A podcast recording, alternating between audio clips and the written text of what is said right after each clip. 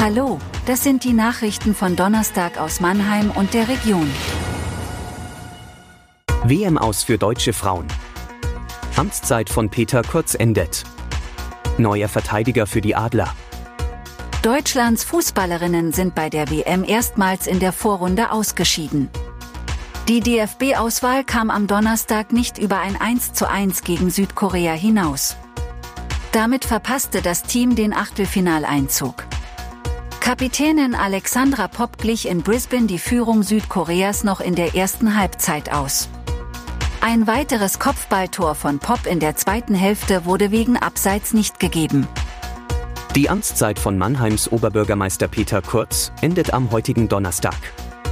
Als wichtigste Erfolge bezeichnet er die Konversion, die Verbreiterung der wirtschaftlichen Basis sowie das Einwerben von Zuschüssen und Spenden für Großprojekte. Gemeint sind etwa der Neubau der Kunsthalle oder die Sanierung des Nationaltheaters. In seinem letzten Interview mit dieser Redaktion als Stadtchef zeigte er sich aber auch skeptisch hinsichtlich Mannheims Bemühungen, im EU-Modellstadtprogramm bis 2030 klimaneutral zu werden. Die Metzgerei Sinn in Mannheim-Rheinau hat seit 1. August für immer geschlossen. Und das nach 122 Jahren.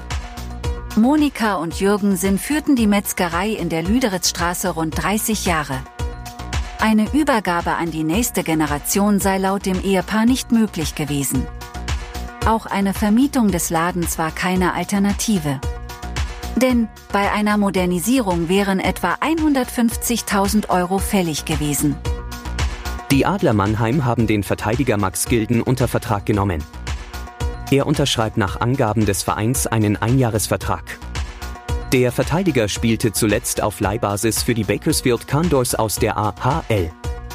Gilden wird am kommenden Samstag in Mannheim eintreffen und am Montag erstmals mit der Mannschaft trainieren. Übrigens, wir würden uns freuen, wenn ihr an unserer Umfrage auf Spotify teilnehmt und uns Feedback zu Mannheim Kompakt gebt. Das war Mannheim Kompakt. Jeden Montag bis Freitag ab 16 Uhr auf allen gängigen Podcast-Plattformen.